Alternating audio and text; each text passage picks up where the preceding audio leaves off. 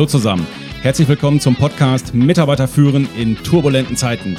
Der Podcast für die Führungskräfte, Unternehmer und Macher unter euch, die so richtig Gas geben wollen und Bock auf Methoden, Tipps und Tools haben, mit denen sie ihre Mitarbeiter und Teams noch besser durch diese turbulenten Zeiten führen können.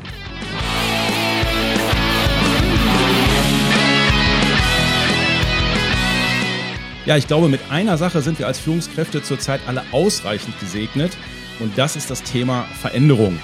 Beziehungsweise damit, dass wir als Führungskräfte zurzeit viele Veränderungen organisieren und eintüten müssen. Und genau deswegen mache ich in dieser Folge einen Input aus dem Change Management.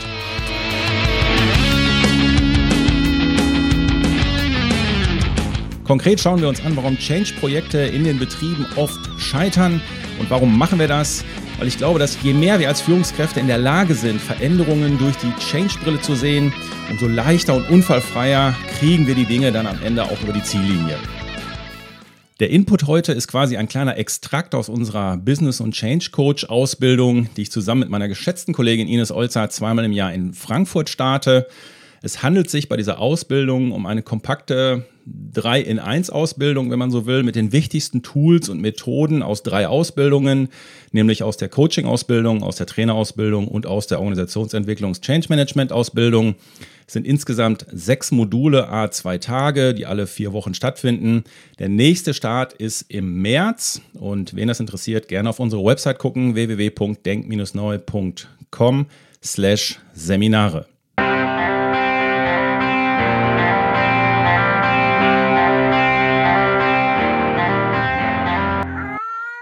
Ja, wie ihr gehört habt, ist unsere Denkneue Katzenshow Band auch wieder mit am Start. Also von daher kann auch musikalisch heute gar nichts anbrennen. Also können wir jetzt voll ins Thema einstarten, äh, ein, einsteigen. Ja, es gibt sowas wie fünf Statikgesetze einer Change-Architektur, die man beachten sollte als Führungskraft, wenn man ein Veränderungsvorhaben angeht. Statikgesetz Nummer eins. Wir gehen mal von Realitäten aus und nicht mehr von Illusionen. Das ist nämlich das, was häufig in den Unternehmen getan wird. Das heißt, wir müssen die harten Faktoren genau unter die Lupe nehmen, damit uns da, damit die nicht der Grund dafür sind, dass unser Projekt scheitert. Gehen wir es mal im Detail ein bisschen durch, was diese harten Faktoren so sein können. Das ist einmal zum Beispiel das Thema Macht. Das heißt, wir müssen die Machtkonstellation in den Unternehmen, in den Abteilungen uns schon genau angucken. Das heißt, wenn wenn du das Backup von oben, von dem Geschäftsführer oder noch höher, wenn du dieses Backup nicht hast und die nicht hinter dieser Veränderung hinterstehen oder irgendjemand anders in der Hierarchie Relevantes dagegen ist, dann hast du keine Chance und machst dich im Grunde nur müde. Das heißt, wir müssen vorher klären, sind die Entscheider dabei? Haben wir genug, ja, wir sagen das im Change Management, wir nennen das Promotoren. Haben wir genug Promotoren, die uns unterstützen, dieses Projekt quasi durch die Tür zu bringen. Nächster harter Faktor, den wir checken sollten, ist, ist der Markt. Der Markt wird häufig ignoriert. Das heißt, ihr verändert etwas an eurer Dienstleistung, an eurem Produkt, an eurem Prozess, aber der Markt will das gar nicht. Das heißt, der fragt das gar nicht nach. Das interessiert den Markt überhaupt nicht. Ich habe jetzt da aktuell gerade ein paar Beispiele im Kopf. Jetzt im Zuge von äh, Corona haben ja einige Restaurants da ganz intensiv und heiß an dem Thema Online-Shop im Sinne von, du kannst dein Essen bestellen, gebastelt. Und haben dann wieder da das Perfektionsthema gemacht und haben dann alles da in diesen Online-Shop reinge reingestellt, damit man das Essen jetzt online bestellen kann. Ja, aber die, die zwei, drei, die ich da gerade im Kopf hatte, das hat bei denen nicht funktioniert, weil die Nachfrage ist gar nicht da gewesen. Die waren in einer Region, da ist das unrelevant gewesen. Das heißt, die haben den Markt an der Stelle wirklich ignoriert. Ich habe einige ähm, auch Kollegen so aus meinem aus meiner Branche, die haben jetzt Online-Kurse aufgesetzt, die will gar keiner haben, die braucht kein Mensch. Das heißt, ich muss da im Vorfeld schon mal ähm, mir, mir den, die Frage stellen, ist der Markt überhaupt da, ist die Nachfrage da? Ich muss das halt ein bisschen analysieren. Da sagen natürlich viele, ja, wie soll ich denn als kleiner Unternehmer hier eine Marktanalyse machen oder als Führungskraft? Das ist ja viel zu teuer, das können ja nur die Großen. Ja, hier ist halt auch ein bisschen Kreativität manchmal gefragt. Ich kann mich da noch dran erinnern, als ich noch Geschäftsführer im Hotel war, ein Dauerthema, was du ja in einem Hotel mit einer großen, mit einem großen Eventbereich und, und viel Gastronomie hast. Ein Dauerthema ist ja immer das Gastroangebot. Was, was sind die Trends? Was ist das, was die Gäste wollen? Was ist das, was drauf muss auf die Karte? Und ich habe das immer ganz pragmatisch genommen und habe auch gesagt, ja, wir können uns keine teure Marktanalyse äh, leisten, aber wir können ja mal nach draußen gucken, was die anderen so machen. Und ich habe nicht auf die anderen Restaurants geguckt. Ich habe immer gesagt, hey Leute, Geht zu Lidl, geht zu Aldi und guckt, was die gerade oben in ihren ähm, Regalen drin liegen haben. Das ist die heiße Scheiße. Das ist das, was die Leute wollen. Und das waren dann zum Beispiel, das war die Zeit, wo das mit dem Bio gerade erst losging. Und da hast du gesehen, die Bioprodukte sind immer mehr nach oben in den, in den Regalen gekommen und sie waren teurer. Also wollen die Leute Bio. Ne? Dann kam die Veggie, ganze, ganze Veggie-Geschichte, dann kamen die veganen Sachen hinterher. Und dann ist noch so ein, so ein Side-Effekt, den hast du dann auch bei, bei den Produkten von Aldi und Lidl sehr gut immer gesehen. Die Produkte, wo ohne draufsteht, das hat auch immer gut funktioniert. Also immer die Produkte, wo, wo also ohne, Hauptsache es steht drauf, ohne irgendwas. Das kaufen die Leute halt mehr. Das konnten wir eins zu eins teilweise auf unser Speisekartenkonzepte konnten wir das übernehmen. Halt machst eine Bio-Ecke, machst, machst eine Veggie-Ecke und schreibst bei einigen Gerichten einfach ohne drauf. Da ist halt das und das nicht drin. Ja, und dann hast du schon mal so deinen, deinen, deinen ersten Weg, den du quasi gehen kannst. Also mir geht es einfach nur darum, dass wir nicht zulassen, dass einer sagt, ja, eine Marktanalyse kann ich mir nicht, ähm, kann ich mir nicht leisten. Doch, kannst du wohl. Das heißt, ähm, überleg dir halt, was bei dir relevant ist und dann versuch mal in deinen Möglichkeiten deinen Markt zu checken. Ein weiterer Faktor, wo auch nicht immer ganz so genau hingeguckt wird bei Veränderungen, ist, was macht denn der Wettbewerb zu diesem Thema gerade? Haben die da vielleicht schon was? Das heißt, was machen denn die Preise und die Prozesse von den, deinen direkten Kollegen, wenn du so willst? Oder anders gefragt, was machen die anderen Banden denn so? Und ähm, ja, da kann ich mir schon mal Infos holen, wie, wie, die damit umgehen. Vielleicht sind die ja schon weiter. Wie haben die das weiterentwickelt? Was ich ganz interessant finde, ähm, ich kenne hier so ein, zwei Unternehmen, die basteln gerade so an ihrer eigenen App für ihre Dienstleistung, für den Kunden. Als ich im Silicon Valley war, haben die gesagt, weißt du, das Thema App, ich habe das dann auch gefragt, ne, haben die gesagt, nee, das Thema App äh, macht hier keiner mehr. Apps ist, das Ding ist durch. Habe ich gesagt, wieso ist das Thema App durch? Das wird doch jetzt immer mehr. Dann haben sie gesagt, nee, das Thema App ist insofern durch. Alle Apps, die du brauchst, gibt es schon vom Frame her. Es geht nicht mehr darum, neue Apps zu entwickeln. Es geht darum, Apps zu vernetzen. Und da haben die mir eine coole Story erzählt. Da ist einer hingegangen und hat aus einer Laune heraus quasi in einem Meeting gesagt, can you get me a cookie? Also kannst du mir einen Keks holen? Und dann habe ich gesagt, ja, wo, wo, soll ich denn jetzt hier einen Keks herholen? Dann muss ich runter zum Bäcker und so weiter. Und daraus haben die dann, äh, wie das im Silicon Valley dann manchmal so ist, dann haben die gesagt, komm, äh, machen wir eine Firma draus. Und dann haben die, sind die genau eben nicht hingegangen und haben eine App quasi neu gebaut, neu programmiert, sondern haben verschiedene Apps einfach zusammengepackt und haben sich als im ersten Schritt haben sie sich einfach einen, einen Bäcker geholt, wo man der schon der schon digital affin war. Den zweiten, dann haben sie sich eine App, eine App geholt, die schon so ein Shop-System integriert hat. Dann haben sie sich ein Bezahlsystem geholt und dann haben sie sich einen Lieferer geholt, der quasi die Cookies auch ausliefern kann. Das heißt, die haben einfach nur die bestehenden Dinge genommen und haben die verknüpft also die Dinge verknüpft, die schon vorhanden waren. Und von daher, ähm, also uns geht es ja darum, warum Change-Projekte manchmal nicht funktionieren. Ja, vielleicht ist man, ähm, ist man nicht offen genug für das, was andere tun oder was möglich ist. Man denkt vielleicht möglicherweise an der einen oder anderen Stelle zu klein.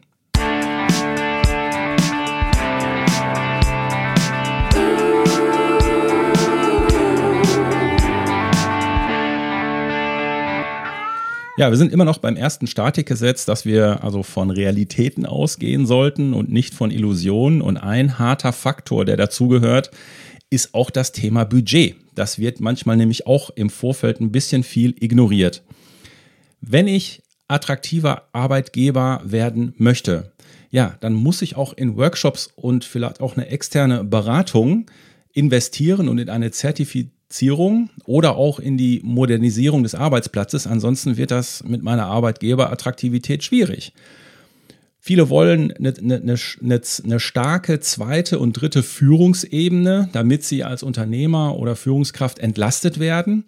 Ja, das kriegst du aber nur hin, wenn du budgettechnisch auch in Führungskräfteentwicklung, wenn du in äh, Ausbildungen und Weiterbildungen und Seminare zum Beispiel investierst, musst du die Leute halt zu unserer Ausbildung halt schicken. Oder ähm, ja, ich möchte meine, meine Prozesse mit den Kunden jetzt digitalisieren. Da sind ja gerade viele dabei, wo es dann auch eine Schnittstelle Richtung Kunde gibt, stellen dann aber keinen ein, der das sowohl intern als auch extern als Projekt umsetzen kann. Also da wird keine Ressource freigeschaltet. Ja, und dann ist das natürlich eine Illusion, dass ich das umsetzen kann. Also wir müssen uns hier fragen, was ist die Re Realität? Was kostet und äh, wenn es gut werden soll und äh, wo kriege ich halt die Kohle her oder wie kann ich es abspecken, damit wir wenigstens den ersten Schritt gehen können. Ja, vielen Dank, Peter, an der Blues Harp. Ja, zweites Statikgesetz, meine Lieben. Wer den Menschen bei Veränderungsvorhaben vergisst, der kann sein Projekt vergessen. Es, so einfach ist es. Meistens ist es die Kombination aus Zeitdruck und dass die Ziele viel zu ehrgeizig sind und schon haben wir ein Thema. Das heißt, bei anstehenden Veränderungen werden die Beteiligten viel zu spät mit eingebunden. Da wird erst auf der Sachebene wird alles durchgeplant und werden Projektpläne gemacht. Ja, das Problem ist aber, gerade im Change Management spielen die Emotionen halt eine ganz entscheidende Rolle. Das heißt, wenn ich jetzt nicht die Fragen, die die Beteiligten haben, oder die Bedenken oder die Konflikte, die aufkommen, wenn ich die nicht mit einplane und handle oder manage, ja, dann wird es erst schwierig werden. Das heißt, dann kann ich mit meinem ganzen Plan und meinem ganzen Vorhaben, das wird nicht funktionieren. Das wird halt auf zu viel Widerstand stoßen. Und deswegen muss ich an der Stelle meine Führungskräfte auf der Soft-Skill-Ebene weiterentwickeln, dass die halt die Fähigkeiten haben, mit ihren Leuten rhetorisch vernünftig zu reden. Und gleichzeitig sollten sie sich natürlich im Change Management auskennen, weil wenn die dieses Wissen um Change Management nicht haben, wie, wie setze ich eine Veränderung auf? dann wird das schwierig werden. Dann gehen die nämlich tendenziell mit dem Elefant durch die Tür, koste es, was es wolle. Ja, und das bringt dann meistens nichts. Ich habe da ein ganz interessantes Beispiel gehabt. Ähm, ich betreue ein Unternehmen, die haben eine Filialstruktur. Also die, ich betreue die Zentrale und die haben eine Filialstruktur. So, und die leben davon, dass die ihre Filialen halt immer weiter optimieren. Die Filialen haben unterschiedliche Flughöhen im Thema Digitalisierung und Kundenorientierung und so weiter. Und die Zentrale ist dafür zuständig, dass das halt in jeder Filiale individuell angepasst, dass die da immer den nächsten Schritt gehen. So, das heißt, die werden, wenn du so willst, von der Zentrale werden die zugeballert mit Zeug, ähm, was die umsetzen sollen, was die an Veränderungsprojekten umsetzen sollen. So, was ist das Ende vom Lied? Funktioniert natürlich nicht. Ein Riesenkrieg, ein Riesengeschrei die scheiß Zentrale gibt uns immer so viel Kram rein, das ist alles gar nicht machbar und die Zentrale ist am Schimpfen, die Filiale ist am Schimpfen, also funktioniert alles nicht. So. Und was haben wir da gemacht? Und das war aus meiner Sicht deswegen, weil die in der Zentrale überhaupt keinen blassen Schimmer von, von, ähm, ja, von Change Management hatten, von, von, vom Umgang mit Widerstand und Veränderungen. So, was haben wir gemacht? Wir haben einfach nur haben Change Bootcamp gemacht, drei Tage, und dann haben die, danach haben die eine ganz andere Sicht auf Veränderungsthemen gehabt und sind nicht mehr mit dem Elefant durch die Tür gegangen, sondern haben sich im Vorfeld überlegt, okay, was können wir denn hier machen? Wie können wir denn das, ähm, das Projekt am, am, am sinnvollsten aufsetzen, damit es gut funktioniert? Jetzt denken einige von euch vielleicht, ja, ich kann doch nicht alles hier kooperativ mit denen einlullen und besprechen, das funktioniert doch nicht. Das ist ein Trugschluss, der häufig im Change Management gemacht wird. Change Management wird, Change Management wird dann verwechselt mit Leute halt mit Watte anpacken. Und das hat damit überhaupt nichts zu tun. Im Gegenteil, Change Management heißt knallhart die Dinge organisieren, aber mit möglichst schlau und mit möglichst wenig Widerstand. Aber das muss schon organisiert werden. Richtig ist auch, dass ich mir als Führungskraft durchaus mit Fingerspitzengefühl und so ein bisschen abwägen muss, was ist jetzt hier die richtige Herangehensweise. Das ist unabhängig davon, natürlich. Und das hängt ja auch ein bisschen vom Ausmaß der Situation oder der Bedrohung ab. Ich kann es ja kooperativ mal versuchen. Ja, also wer so, und wenn ich das, wenn ich, wenn ich aber merke, okay, dieser kooperative Weg, äh, der kostet jetzt zu viel Zeit und die habe ich aber nicht, ja, dann, dann muss ich halt eine Ansage machen. Das ist ja nicht das Problem. Wenn ich aber eine Ansage mache, dann muss ich den Mitarbeitern wenigstens oder den Beteiligten dann wenigstens die Gründe verklickern. Und beim Gründe verklickern werden auch wiederum Fehler gemacht. Wenn ich den Mitarbeitern oder den Beteiligten die Gründe verklicker, warum jetzt die Veränderung so und so kommt, dann muss ich ja immer auf zwei Ebenen argumentieren. Ich muss einmal vom Kopf und vom Verstand her quasi die Argumente und Zahlen, Daten, Fakten liefern Das ist das eine. Auf der anderen Seite muss ich aber auch das Herz ansprechen, indem ich die Emotionen halt thematisiere und anspreche. Ich muss dann halt auch sagen, ich kann mir vorstellen, dass das ähm, eine schwierige Situation für den einen, von, einen oder anderen von euch ist. Ähm, für, ich, für mich, mir fällt das auch nicht leicht, aber wir müssen das an dieser Stelle jetzt tun. Also das wird dann manchmal vergessen. Also nichts dagegen, eine Ansage zu machen, kann man ruhig tun, aber dann halt die Gründe verklickern auf diesen beiden Ebenen. Drittes Statikgesetz, was man beachten sollte, wenn man ein Change-Vorhaben angeht. Jedes Change-Projekt löst Widerstand aus. Punkt. Und nochmal. Jedes Change-Projekt löst Widerstand aus. Punkt. So einfach ist es. Viele auch gut gemeinte Veränderungen scheitern oder bleiben stecken oder ziehen sich in die Länge, weil erst mal die Veränderung platziert wird und umgesetzt wird, dann kommt der Widerstand und dann muss man die Scherben aufsammeln und die Wunden heilen und dann muss man wieder sich besprechen und nachjustieren und dann versucht man es wieder neu. Eigentlich ist das bescheuert. Besser wäre, man würde, bevor man eine Veränderung umsetzt, würde man sich erstmal einen Kopf machen, wie ist eigentlich der Widerstand hier ausgeprägt und wo wird das Wellen schlagen. Und wenn ich das dann einigermaßen drauf habe, dann kann ich das mit einbauen und dann geht es wesentlich einfacher. Dann habe ich halt viele Schleifen gespart. Und genau hierfür gibt es ja Analysetools, um den Widerstand, ich sage mal in Anführungsstrichen, zu messen. Also nicht mathematisch zu messen, aber um sich ein Bild zu machen, wie es ist. Wir haben da so drei Tools, die sind, die sind absolute Bombe. Und wenn du die da drüber laufen lässt, oder meistens brauchst du nur eins davon, lässt das kurz drüber laufen, dann, dann kannst du dir viele zeitliche und budgettechnische Schleifen sparen, die du dann eben nicht gehen musst.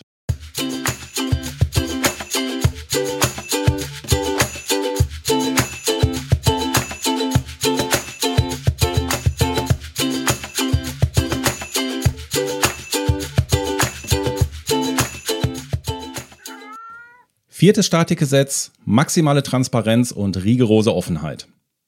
Wir sind als Führungskräfte ja im Grunde so konditioniert, dass wir unser Team erst dann informieren über Veränderungen und über Projekte, wenn wir die entweder alleine oder im Führungskreis schon komplett durchgeplant und beschlossen haben.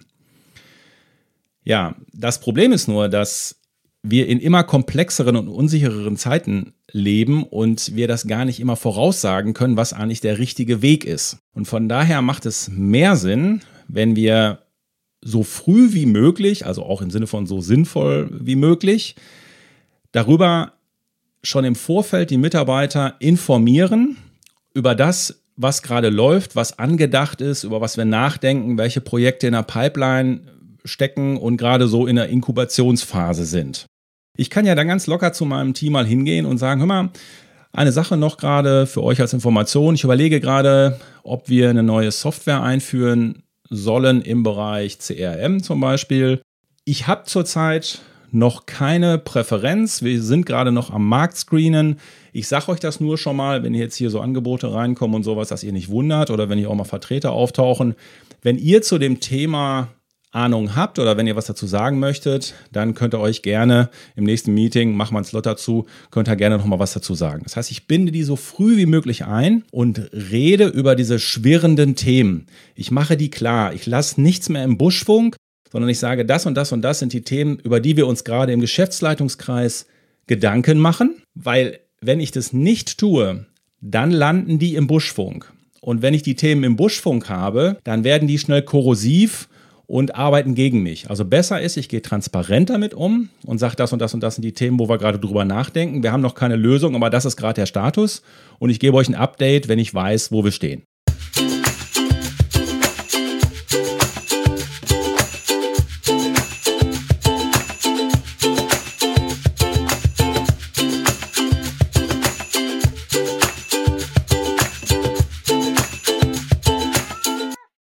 Fünftes Statikgesetz einer Change-Architektur, nicht zu viel auf einmal. Da verzetteln wir uns nämlich dann manchmal. Ich kann das verstehen, wenn man gewisse Sachen dann angeht, dass man sagt, ach komm, jetzt sind wir eh schon dran, dann, dann machen wir das. Aber die Frage ist, sind wir wirklich nur an den wirklichen brennenden Themen zurzeit dran. Und das gilt ganz besonders in turbulenten Zeiten oder in Krisenzeiten. Da müssen wir sehr fokussiert vorgehen. Nehmen wir mal das Beispiel aus der Ambulanz, da machen wir das ja auch nicht. Ja? Wenn ich mir ein Bein gebrochen habe und muss in eine Narkose und äh, das Bein muss operiert werden, dann sagt ja auch nicht der Arzt, ach, weißt du, wenn jetzt hier gerade schon liegt, dann könnte man die Weisheitszähne ja auch noch mit rausnehmen. Das ist Bullshit, das macht keiner. Das heißt, wir müssen fokussiert vorgehen. Wenn ich einen Liquiditätsengpass habe, dann löse ich jetzt erstmal den Eng Liquiditätsengpass und danach geht es mit anderen Optimierungsschritten weiter. Das heißt, ich muss mir genau überlegen, welche Bälle sind zurzeit in der Luft welche hole ich vielleicht auch runter und sage, okay, das ist der Fokus, das ist die Priorität. Mehr kann das System, können die Mitarbeiter zurzeit nicht verkraften und umsetzen. Was dann im Grunde nichts anderes bedeutet, als wir haben wieder Widerstand und das Projekt geht nicht voran. So, meine Lieben, hier für euch nochmal im Schnelldurchlauf die Zusammenfassung der fünf Statikgesetze. Erste Statikgesetz, wir gehen jetzt mal von Realitäten aus und nicht mehr von Illusionen. Wir checken die harten Faktoren. Zweites Statikgesetz, wer den Menschen bei Veränderungen vergisst, der kann das Projekt vergessen. Drittes Statikgesetz, jedes Change-Projekt löst Widerstand aus. Punkt. Viertes Statikgesetz, maximale Transparenz und rigorose Offenheit. Und last but not least, das fünfte Statikgesetz, bitte nicht zu viel auf einmal.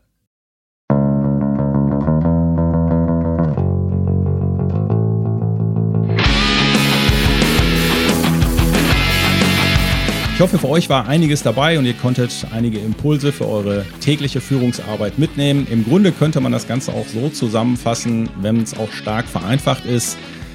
Bei Veränderungen müssen wir als Führungskraft immer die Position aller Beteiligten mitdenken und das im Vorfeld.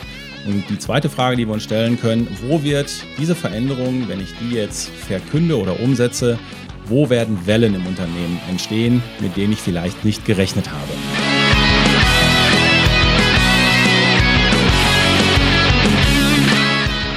Und zum Schluss wie immer der Aufruf. Wenn ihr die Welt verbessern wollt, dann pflanzt einen Baum oder kauft die Apple bei eurem regionalen Bauern um die Ecke. Wenn ihr die Arbeitswelt verbessern wollt, dann teilt unbedingt diese Folge. Am besten macht ihr aber beides. So helft ihr mit, dass auch andere Führungskräfte sich mit dem Thema Change besser auseinandersetzen und etwas smarter an Veränderungssituationen drangehen. Auf jeden Fall aber bitte diesen Kanal abonnieren. Ich freue mich immer auch wieder auf Feedback zu unserer Denkneue Katzen Show Band. Weitere Infos zu uns gibt es auf www.denk-neu.com. Ich wünsche euch was, bin für heute weg. Euer Pü.